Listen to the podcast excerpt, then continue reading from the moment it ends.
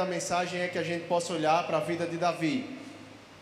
E ao longo da história de Davi, pelo menos esse trecho da história, a gente conseguir perceber a maneira como Deus usa diversas formas para nos abençoar, nos dar livramento, cuidar de nós, nos dar ajuda no momento das nossas dificuldades, nos momentos de crise. Então vamos lá, 1 Samuel 9, digo, 18, verso 9. Daquele dia em diante, Saul não via Davi com bons olhos. No dia seguinte, um espírito mau, vindo da parte de Deus, se apossou de Saul, que teve uma crise de raiva em sua casa. Davi, como nos outros dias, dedilhava a harpa. Saul, porém, tinha na mão uma lança que ele atirou, pensando assim: Encravarei Davi na parede. Porém, Davi se desviou dele por duas vezes.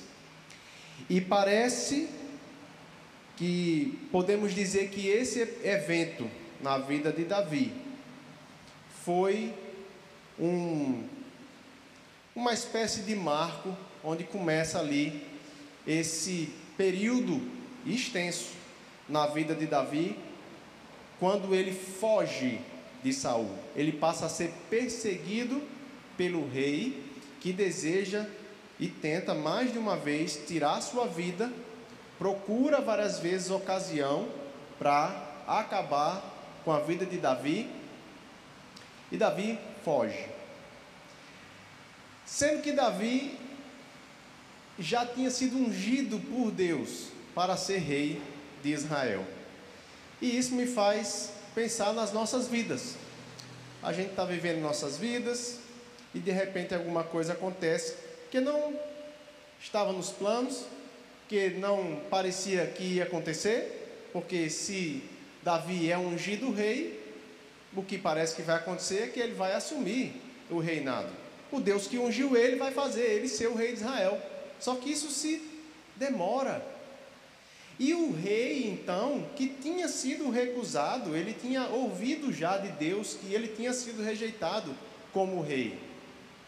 E que Deus ia ungir outro para substituir a ele. Mas ele não sai do reinado e ele, ao contrário, começa a perseguir esse jovem, o Davi. Nas nossas vidas, às vezes, acontece isso. A gente se vê numa situação de crise, de dificuldade. E ter família seja essa família nuclear, que é família nuclear, pai, mãe e filhos. Seja essa família extensa, o que, que é família extensa? Aí você envolve os irmãos, primos, cunhado, sogra, sogro, todo esse núcleo familiar, esse grupo familiar, mas que envolve já vários núcleos ali que se entrelaçam. Também vemos aquela família que a gente chama de amigo. Você lembra que a Bíblia fala até que tem amigo que chega a ser mais chegado do que um irmão. Um tipo de relacionamento que a gente vive que muitas vezes a gente tem mais intimidade, a gente tem mais relacionamento, confiança, é, tempo de convívio, de partilhar, de abrir o coração, de confiança, de construir um relacionamento que às vezes a gente não construiu com um familiar de sangue, mas gastou tempo, investiu, se dedicou para ter um bom relacionamento com aquela pessoa. Ou mesmo a família da fé. Na igreja, nós temos bons relacionamentos, estamos unidos em Cristo Jesus e isso muitas vezes Deus usa para nos abençoar nas situações difíceis. E a gente vai falar sobre essas coisas. Vamos dar uma olhadinha um pouquinho na vida de Davi, para a gente ter uma comparação.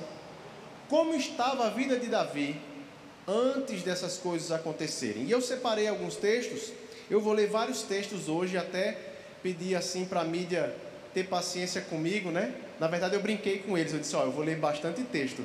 É, dá teus pulos aí, porque mas a, gente, mas a ideia é a gente ir pincelando, porque essa história é longa, não dá para a gente ler tudo. A, gente, a ideia é a gente ir destacando alguns versículos que vão é, nos ajudar a perceber esses acontecimentos ao longo da história, tá bom? E aí a primeira coisa que eu digo aqui é 1 Samuel 16, 21, porque lá naquele texto, Deus vai mostrar como é o relacionamento de Davi com Saul naquele momento, até antes disso. Saul estava encantado com Davi, gostava da presença de Davi, Davi estava chegado dentro da casa de Saul. Saul estava passando por esses, essas crises aí de diz a Bíblia que um espírito maligno da parte de Deus se apoderava de Saul. E aí Davi era a pessoa que estava ali próximo, que tocava a harpa, e o coração do rei se acalmava. Davi é escolhido por Saul para ser o seu escudeiro pessoal. Então, um bom relacionamento, um relacionamento chegado, de admiração, de respeito. Davi servia a Saul de perto, de dentro da casa de Saul.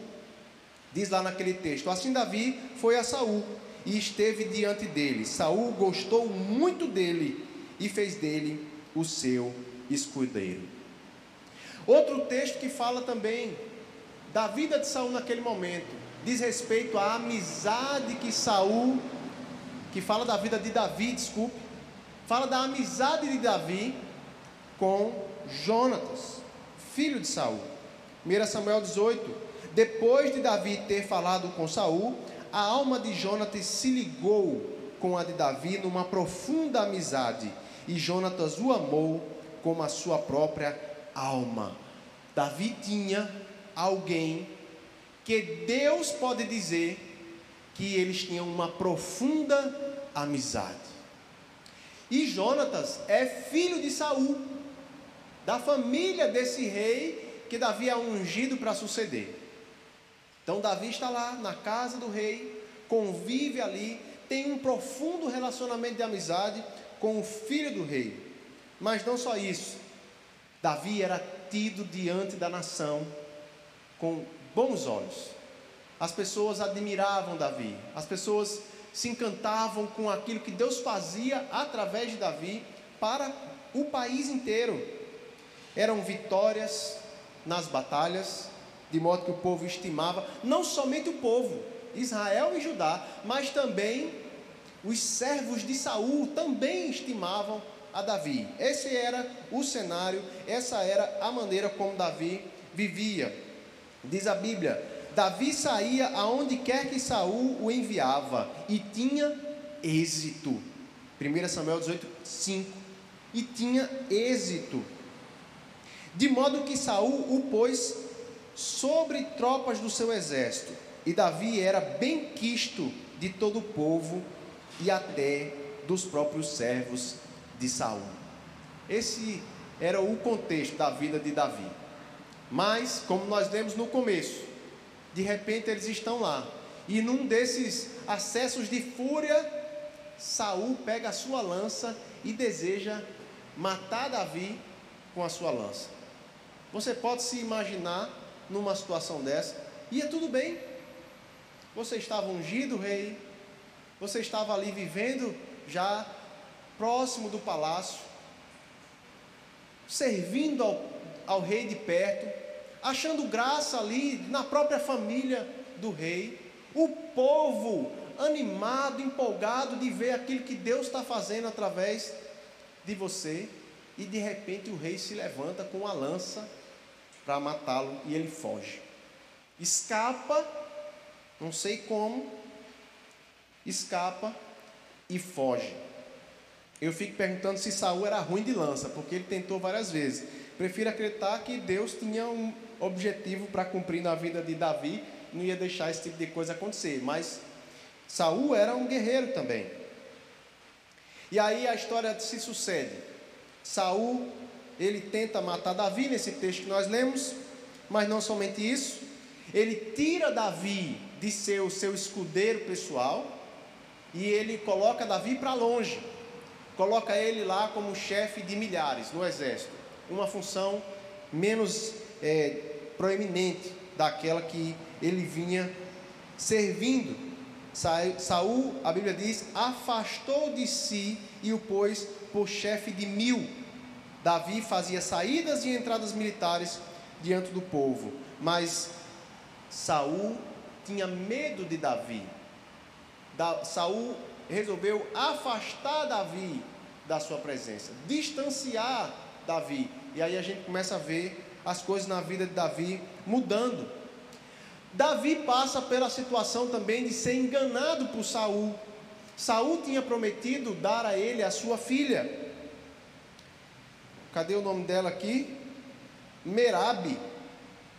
E aí quando Davi vê, ao invés de receber Merabe como esposa, e aí a ser realmente família do rei, ele vê a sua prometida ser entregue para outro moço para outro rapaz.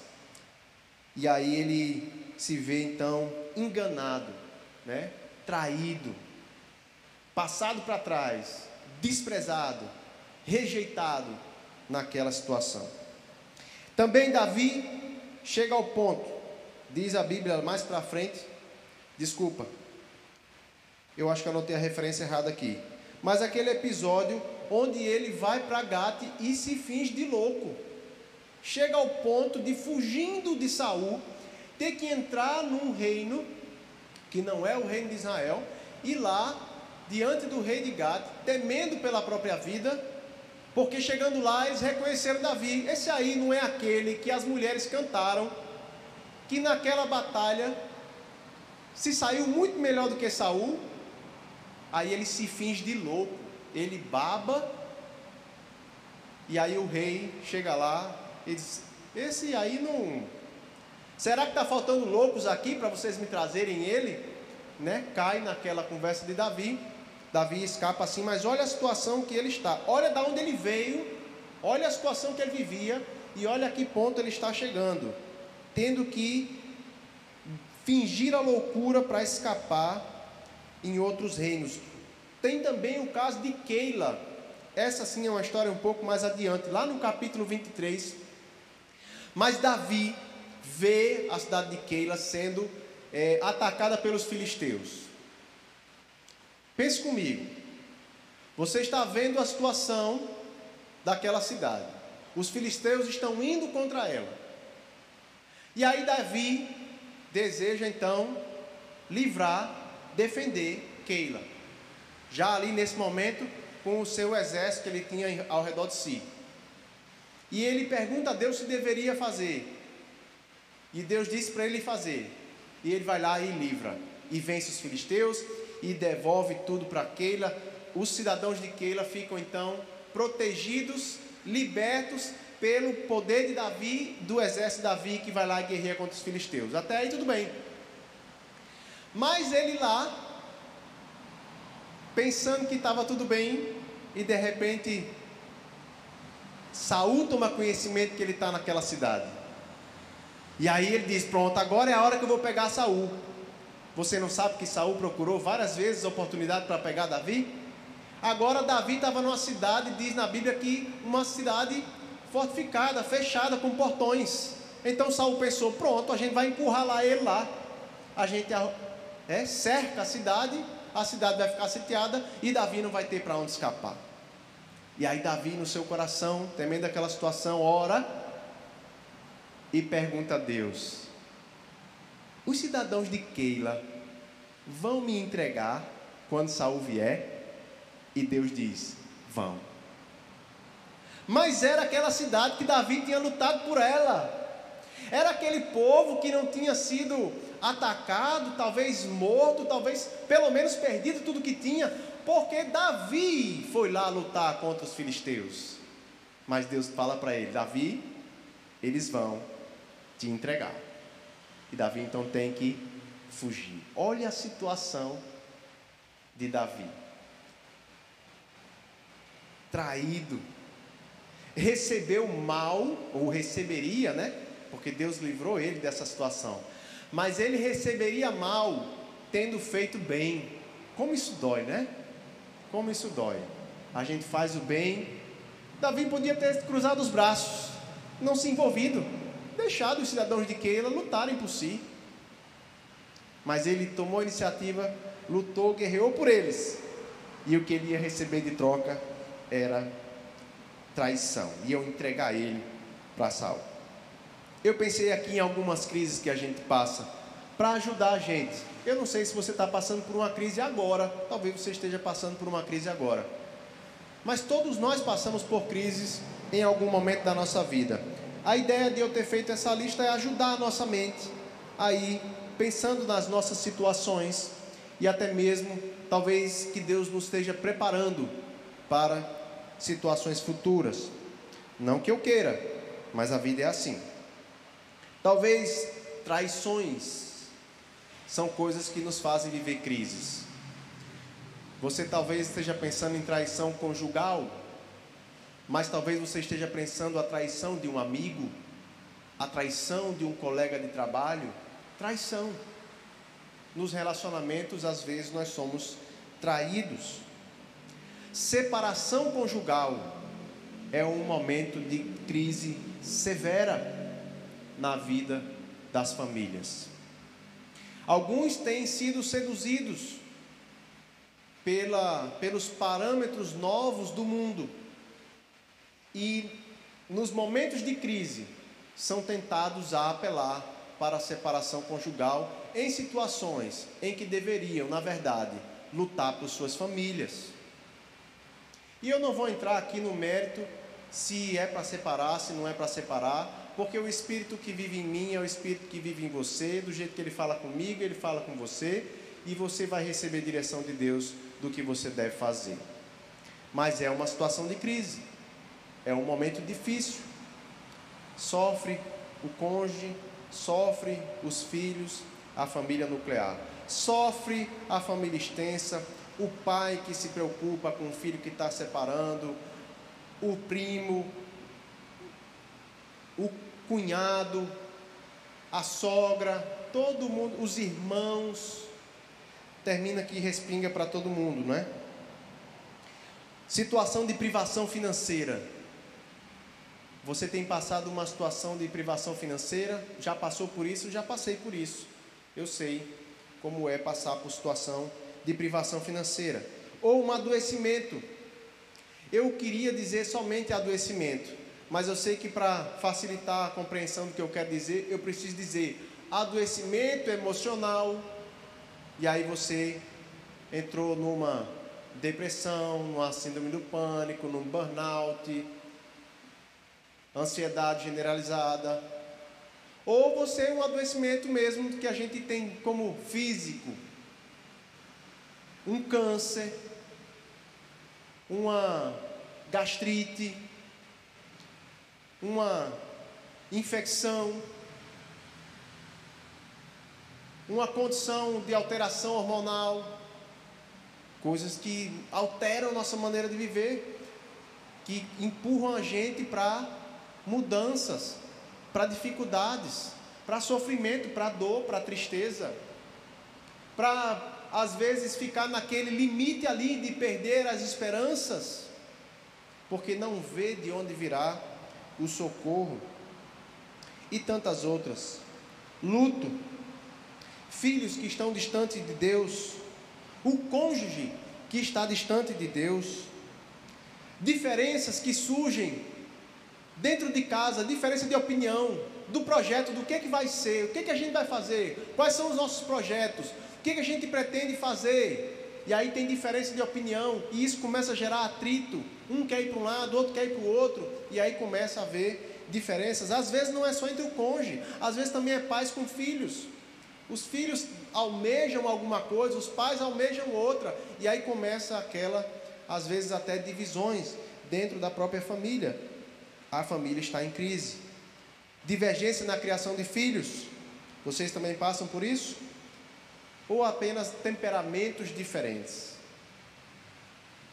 Temperamentos diferentes requerem adaptação, humildade, paciência, oração, a graça de Deus para a gente conviver com pessoas que são diferentes de nós. Qual é a crise que a gente está enfrentando ou que a gente já enfrentou? Fato é que nós passamos por crises. E as crises elas podem acontecer às vezes por escolhas erradas nossas. Você concorda com isso? Às vezes nós erramos nas nossas escolhas. Às vezes, querendo acertar, escolhemos mal. Ou escolhemos mal mesmo, porque não perguntamos a vontade do Senhor, não sabíamos como fazer. Mas às vezes as crises vêm, apesar de boas escolhas. Que foi que Davi escolheu errado para passar por essa crise? A Bíblia diz que o espírito maligno foi da parte de Deus sobre Saul. E a gente vê coisas difíceis acontecendo em nossas vidas e a gente. Eu não sei você, mas para mim é comum procurar saber onde foi que eu errei, o que, que eu fiz errado para estar tá passando por aquilo. Mas às vezes você não fez nada errado, às vezes é porque as situações se apresentam difíceis. E Deus quer alguma coisa com aquilo. Deus vai trabalhar na vida de Davi. Deus vai se revelar até para nós na experiência de Davi. Deus nos faz crescer, amadurecer. Deus nos faz até, às vezes, voltar a buscá-lo. Voltar-se para o Senhor novamente, por conta da crise. Quantas pessoas aceitam a Jesus no momento de crise? Quantas pessoas se reconciliam com Deus no momento de crise no casamento? Quantas pessoas voltam a buscar a Deus porque um filho se desviou ou está passando por uma crise? A gente vive coisas assim. Deus usa essas situações também nas nossas vidas. E aí, eu queria falar desse primeiro, dessa primeira, desse primeiro canal, desse primeiro instrumento que Deus pode usar nas nossas vidas para nos ajudar nos momentos de crise. Davi está passando por essa crise fugindo de Saul. Mas na crise é possível receber a ajuda de Deus na família extensa, aquela que eu disse, aquele conceito mais amplo de familiares, né? De sangue. Ou também amigos. E aí eu vou falar de Jonatas. Vou usar Jonatas para falar sobre isso. Porque Jonatas apesar da gente sempre enfatizar que ele era amigo de Davi, e a, a gente lê o texto, mas Jonatas ele é cunhado também de Davi. Não é isso? Os teólogos aí me ajudem. Por quê? Porque Jonatas é filho de Saul. E Davi se casa com uma filha de Saul também. Então é cunhado, né? Jonatas é irmão, mesmo que não seja de pai e mãe, meio irmão, mas é irmão da sua esposa. Então Jonatas é cunhado de Davi, é parente daquele, daquela família ali extensa, mas também é amigo. E aí você pode pensar, ou amigo ou um familiar. Quantas vezes Deus tem usado nossa família para nos ajudar em momentos de crise? Por isso, irmãos, o valor de a gente a gente entender o valor da família. A gente não pode simplesmente romper laços familiares, porque sim, porque Deus também, até a gente sai perdendo nisso. Deus usa a nossa família para nos abençoar, para nos ajudar em momentos de crise. A gente brinca com cunhado, né? Tem piada para cunhado aí até, que eu já ouvi. Brinca com sogra, brinca com um monte de coisa. Mas irmãos, Deus usa a família para nos abençoar no momento de crise. Não é que a gente vai viver a vida dependendo da família, achando que a gente não vai ter nenhuma responsabilidade e a família vai resolver a nossa vida. Eu não estou falando disso, isso é outra coisa. Estou falando de você viver na sua vida e tendo bons relacionamentos familiares, cultivando, cuidando, gastando tempo, investindo, mesmo no, na correria das atribuições, cuidar dos relacionamentos familiares. Saul planejava matar Davi e Jonatas foi que falou com Saul para que ele voltasse atrás. Está lá em Samuel, 1 Samuel 19 verso 4 e 5. Então Jonatas falou bem de Davi a Saul, seu pai, e lhe disse: Que o rei não peque contra o seu servo Davi, porque ele não pecou contra você. Pelo contrário, o que ele tem feito é muito bom para você. Arriscando a sua vida, ele matou o filisteu e o Senhor efetuou grande livramento a todo Israel. Você mesmo viu isso e ficou contente. Por que então você pecaria contra sangue inocente, matando Davi sem motivo? É a intercessão de Jonatas perante o seu próprio pai em defesa de Davi. Porque eles tinham uma amizade profunda, porque eles eram família, porque Jonatas percebeu que a iniciativa do seu pai não vinha da parte de Deus, não era correto, não era a vontade de Deus que aquilo acontecesse. E aí ele vai conversar para tentar mediar ali essa reconciliação e que de fato, nesse episódio aqui, diz a Bíblia que Saul volta atrás então. Momentaneamente é verdade. Mas Jonatas convence Saul a parar de perseguir Davi. Em outro momento, mais lá na frente, Jonatas é quem avisa Davi que sim, Saul planeja mais uma vez matá-lo. E aí você talvez se lembre desse episódio em 1 Samuel 20, verso 12. Jonatas disse a Davi: O Senhor, Deus de Israel, seja testemunha amanhã ou depois de amanhã, e é, a estas horas sondarei o meu pai. Vai haver uma festa. Jonatas promete a Davi que vai conversar com seu pai para esclarecer a situação. E aí continua o texto dizendo: Se houver algo favorável a Davi, eu lhe mandarei dizer. Mas se meu pai quiser fazer mal a você, que o Senhor faça com Jonatas o bem que quiser se eu não o avisar disso e não o deixarem ir embora, para que você siga em paz e o Senhor esteja com você, como tem estado com meu pai. E aí, Jonatas conversa com Saul, percebe que sim, Saul estava furioso, querendo matar Davi. Davi tinha escapado de participar daquela festa, tinha dado lá uma desculpa esfarrapada e disse a Jonatas: Se o seu pai, quando ficar sabendo da desculpa, que eu não vou à festa, se irá, então você vai saber que o seu pai já determinou no seu coração que vai me matar. E assim acontece, e assim o rei se ira, e Jonatas então manda, combinado com Davi, o sinal: vai lá e atira flechas e através desse atirar flechas, ele avisa para Davi que sim, Davi deveria ir embora. Grita lá para o seu servo: a flecha está diante de você, que era o sinal para dizer a Davi que fugisse. E eles têm ali depois o um encontro, choram amargamente. Davi diz a Bíblia que chora mais ainda.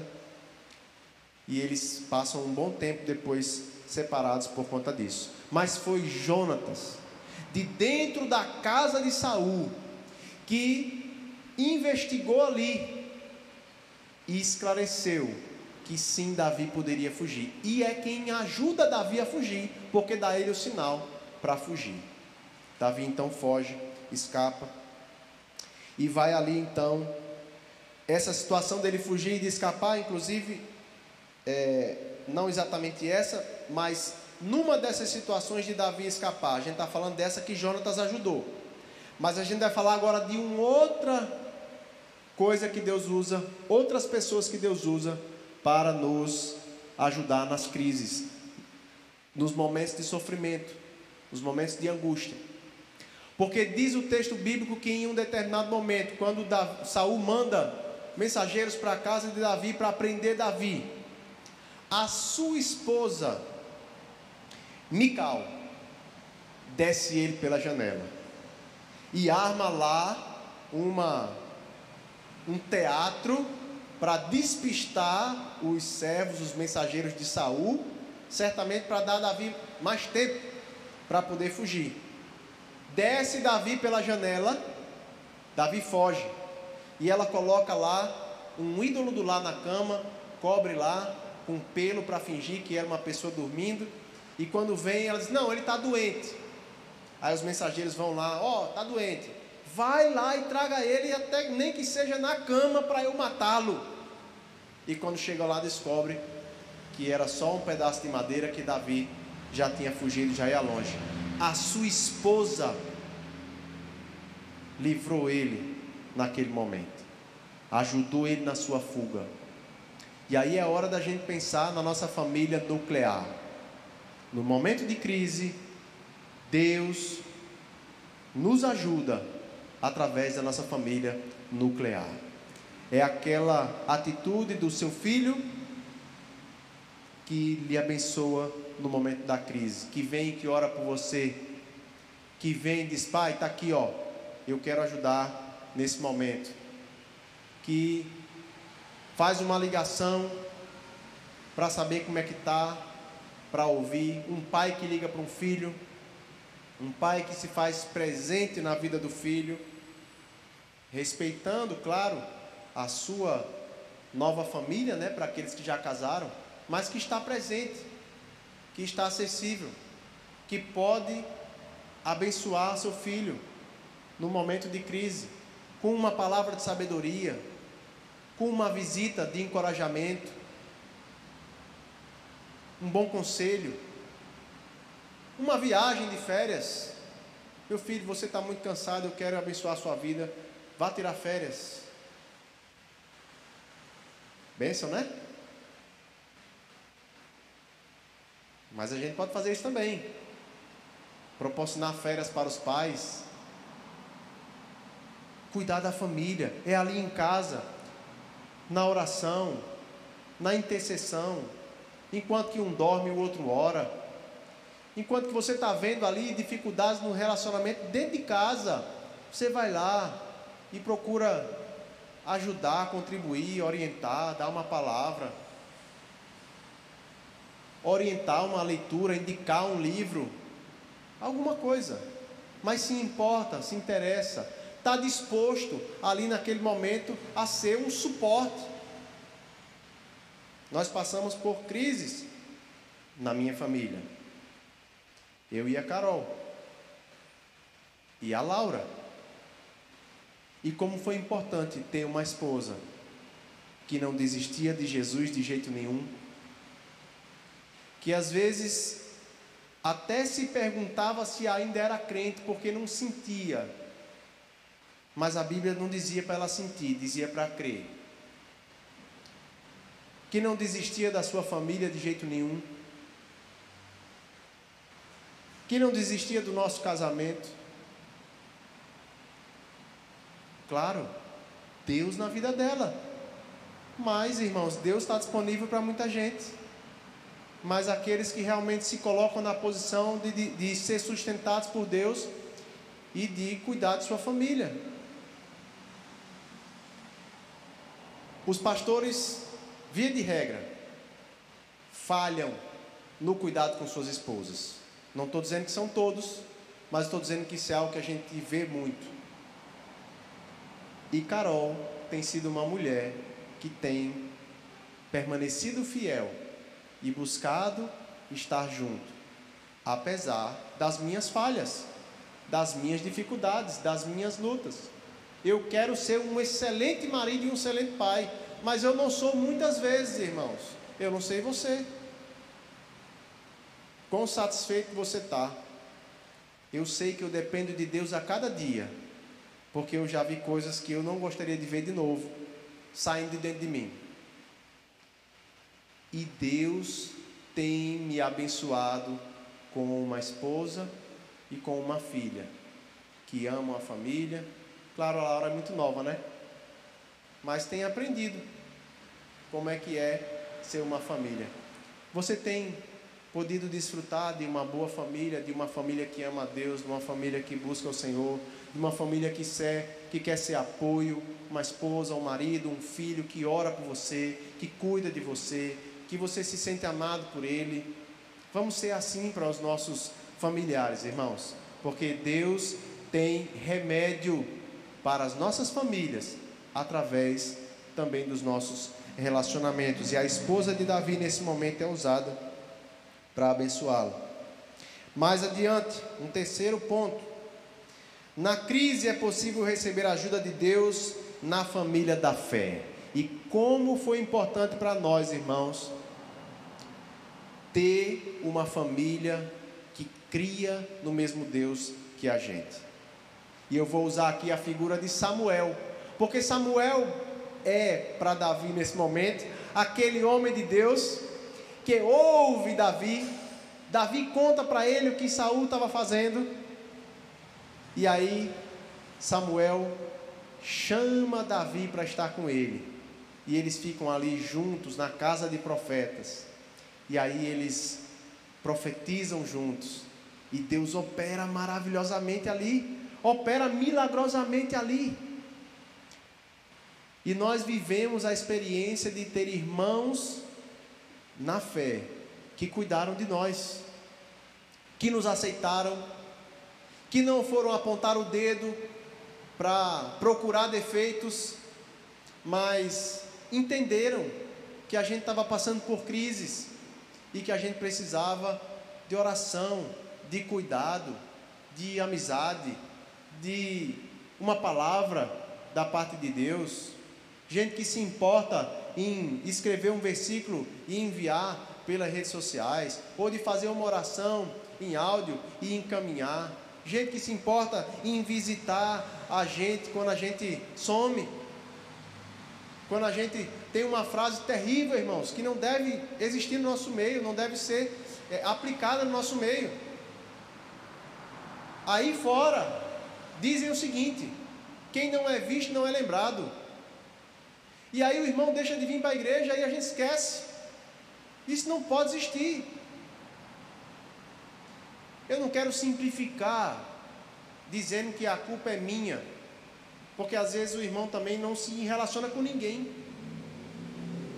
Mas eu quero entender que nós, uma família de Deus, a família da fé, nós cuidamos uns dos outros, nós investimos na vida uns dos outros. Deus opera poderosamente nas nossas vidas através dos nossos irmãos na fé. Olha só, como exemplo aqui a vida de Samuel. Então Saul está à procura de matar Davi. Samuel protege Davi junto de si. Diz assim o texto em 1 Samuel 19, 18. Assim Davi fugiu e escapou e foi até onde Samuel estava. Quem ele foi buscar? Samuel. Aquele que tinha ungido ele, aquele que ele reconhecia como sendo um servo de Deus, que amava a Deus, que servia ao mesmo Deus que ele, que era temente a Deus. Ele vai buscar Samuel.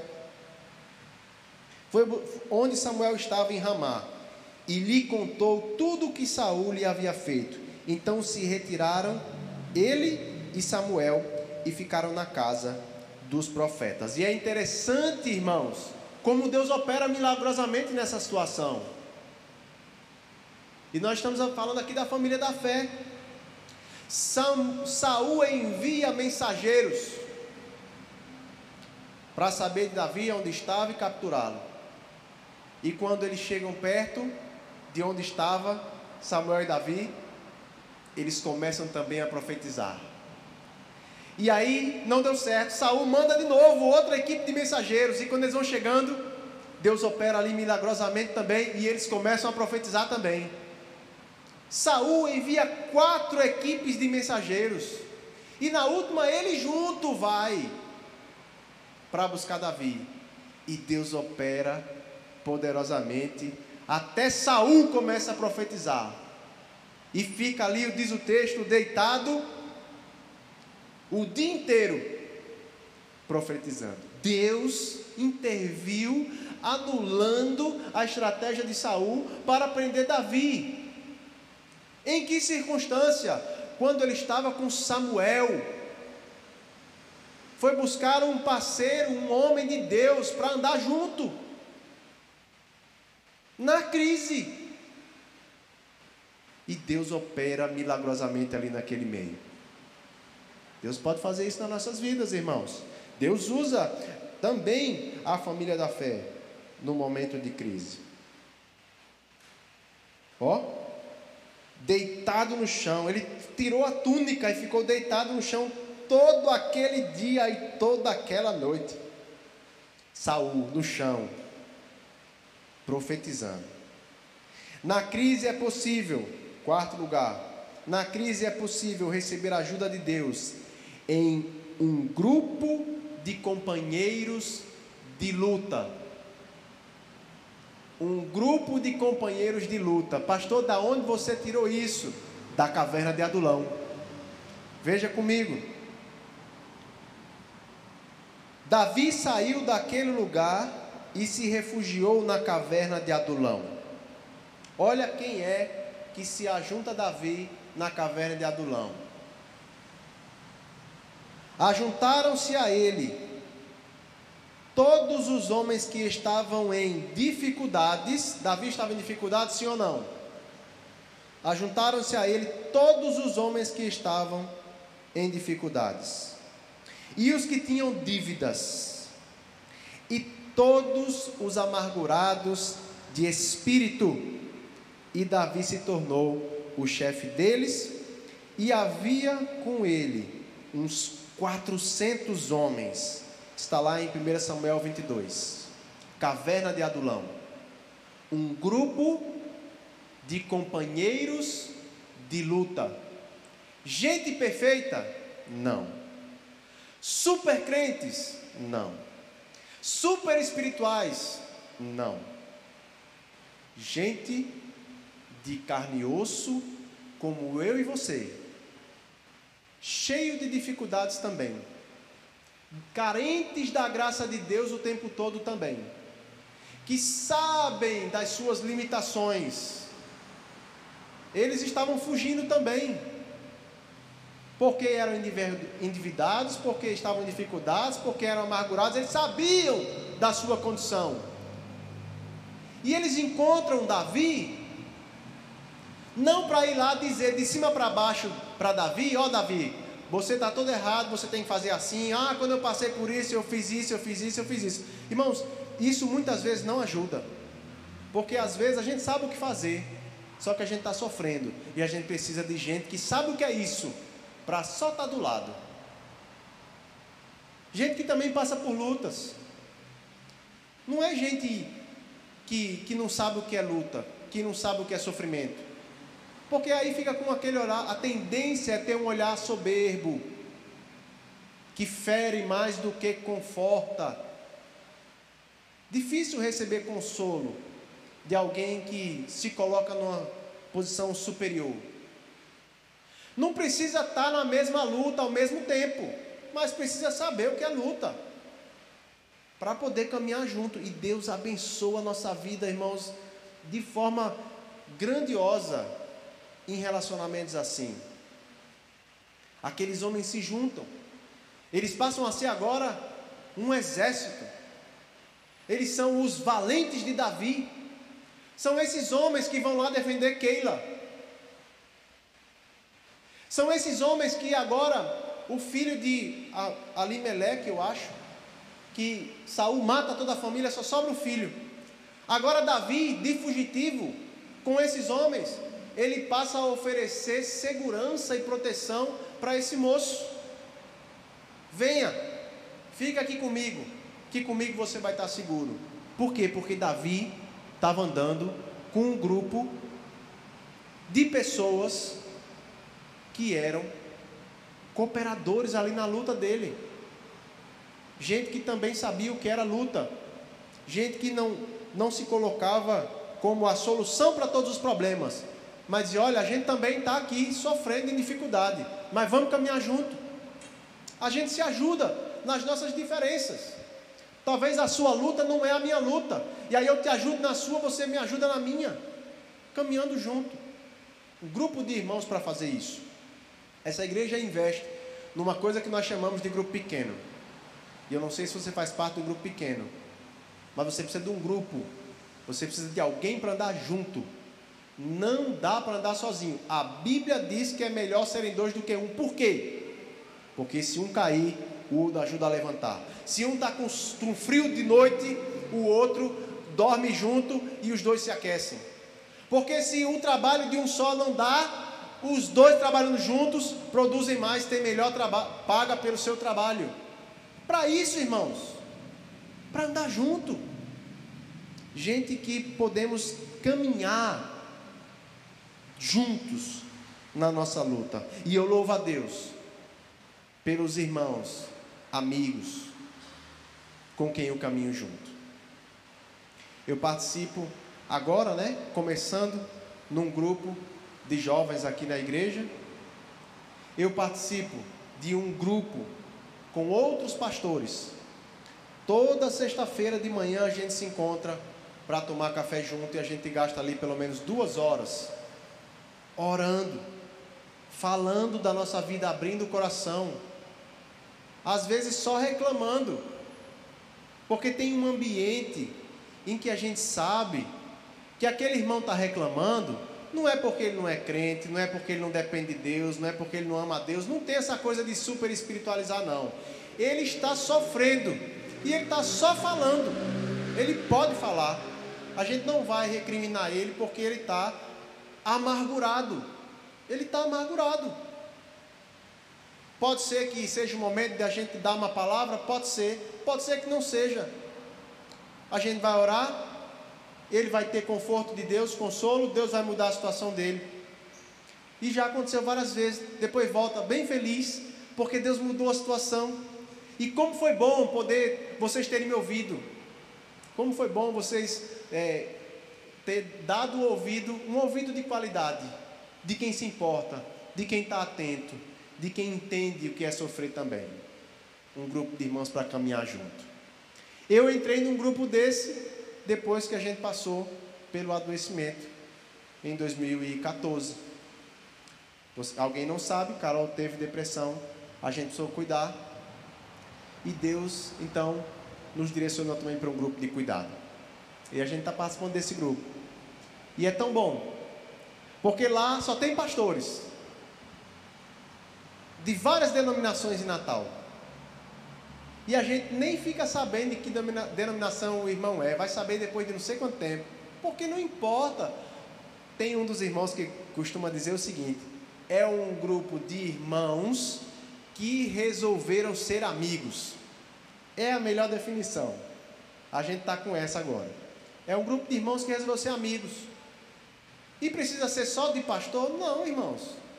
Entenda, se você acha que o pastor é, se você é daquelas pessoas que considera que o pastor está numa classe superior de crentes, então pense comigo, os pastores estão se cuidando assim.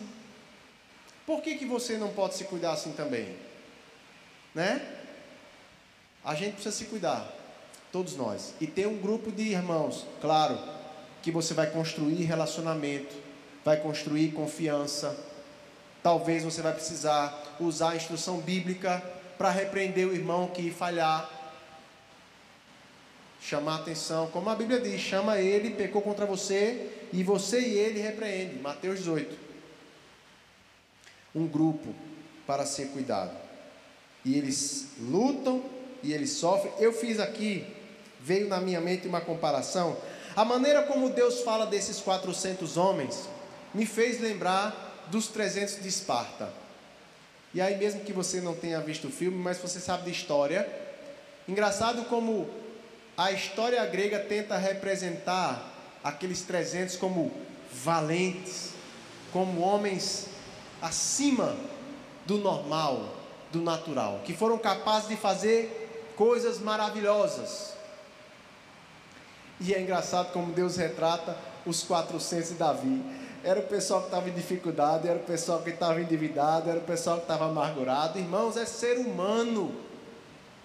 A Bíblia não vai esconder o que a gente vive, o que a gente é, as nossas dificuldades, as nossas fraquezas. Mas a gente pode ter amparo da parte de Deus através uns dos outros. E por fim, na crise é possível receber a ajuda de Deus nas situações mais improváveis. E por que, que eu quis trazer isso aqui? Porque, irmãos, é um tal de de repente Deus fez tal coisa. Estava andando assim e aí aconteceu um negócio lá e aí mudou tudo. Deus faz essas coisas também. E aí foge completamente de eu querer investir em relacionamento familiar, de eu querer investir em amizade, de eu querer cultivar um grupo de cuidado mútuo, porque Deus não está limitado também a essas coisas. Deus pode intervir de forma surpreendente. E aí, quais foram as situações de Davi que eu destaquei? Três. Primeiro, diz a Bíblia que Saul buscava Davi todos os dias, porém Deus não o entregou nas suas mãos. 1 Samuel 23, 14. Irmãos, como é um rei que não é capaz de encontrar um súdito dentro do seu reinado. Você já parou para pensar nisso? Ele é o rei, ele tem um exército com ele, ele tem toda a autoridade ali no rei, e ele não é capaz de achar Davi. Diz a Bíblia que procurava todo dia.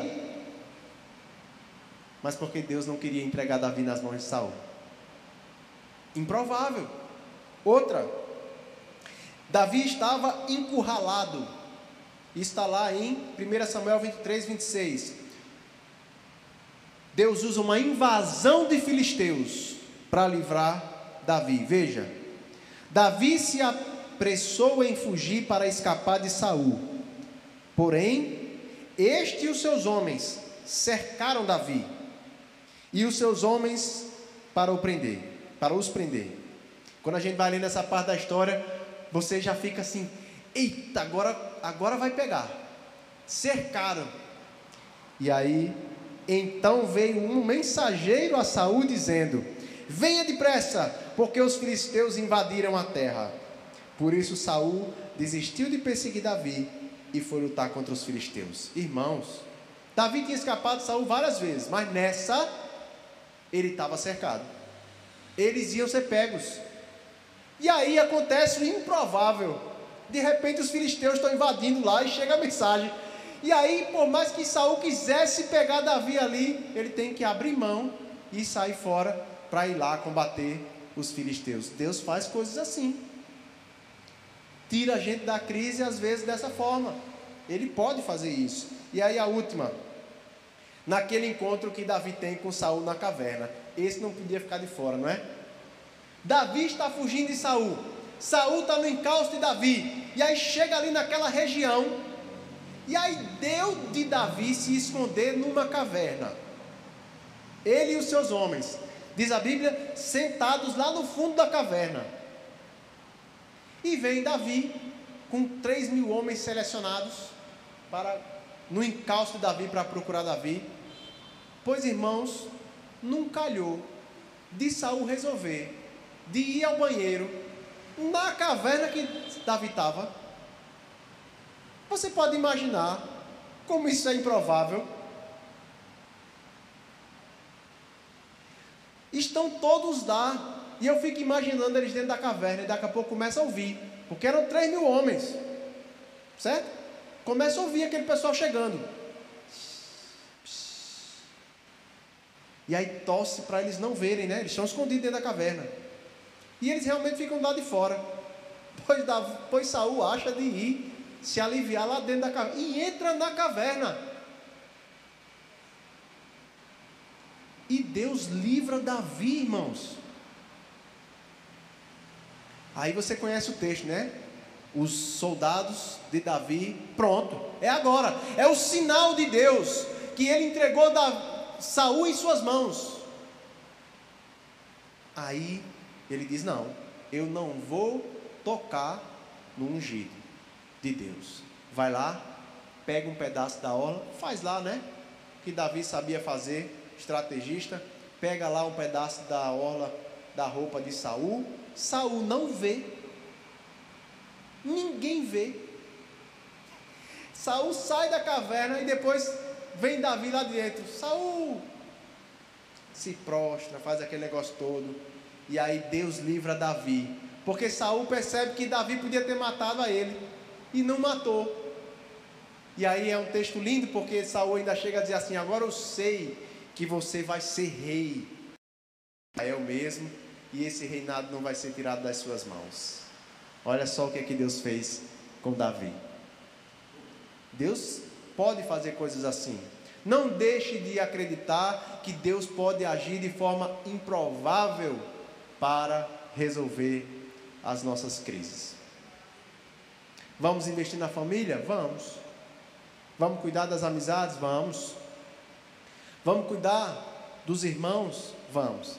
Mas a gente sabe que Deus pode fazer acima e independente de qualquer coisa dessas.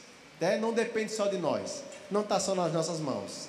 Né? Deus é quem cuida de cada um de nós. Então, irmãos, concluindo, nem tudo nas nossas crises é desamparo, sofrimento, amargura e dor. Porque eu quis encerrar dessa forma? Porque às vezes a gente fica tão mergulhado na crise, tão com o pensamento tão enrijecido ali naquilo que está acontecendo, e a gente deixa de perceber as coisas boas que também estão acontecendo. Isso é o natural da nossa vida. Nunca está tudo ruim. E também do mesmo jeito como nunca está tudo bem.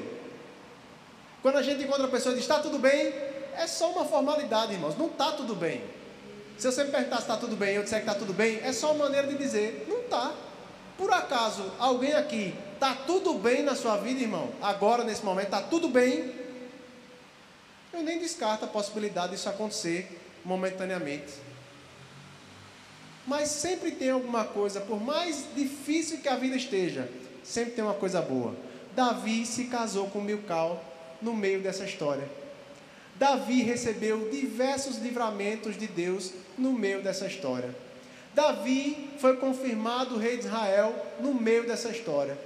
Davi ganhou a graça do povo que ele ia reinar no meio dessa história. Tantas coisas que Deus fez. A amizade de Jonatas. O povo amava Davi, diz a Bíblia em 1 Samuel 18,16. Ele tinha êxito nas batalhas, tudo coisas boas que aconteciam durante a crise. Então eu queria encerrar dizendo isso. Nem tudo é amargura, dor e sofrimento no momento da crise. Perceba as outras coisas que Deus também está fazendo. Porque isso é refrigério. É como um oásis no meio do deserto. Amém?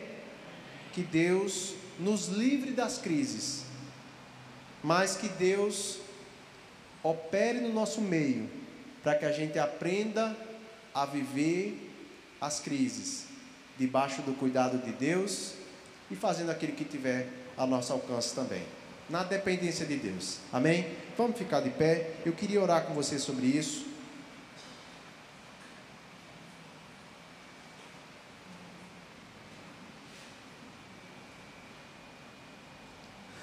Pai amado, é confiando na tua palavra que nós cremos que o Senhor é quem nos sustenta, o Senhor é o nosso refúgio, o Senhor é a nossa fortaleza, o Senhor é o nosso socorro bem presente no momento da tribulação. Eu quero interceder pelos meus irmãos que se veem hoje no momento de crise, para que o Senhor lhes dê ânimo, para que o Senhor lhes conceda escape, refúgio,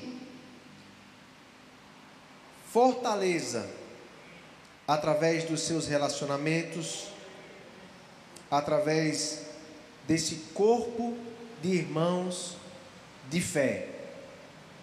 Que sejamos usados na vida uns dos outros. Que o Senhor opere até mesmo milagrosamente. Que o Senhor não se limite ao que é natural e possa no nosso meio. Nós cremos, pela tua palavra, que o Senhor pode fazer sobrenaturalmente.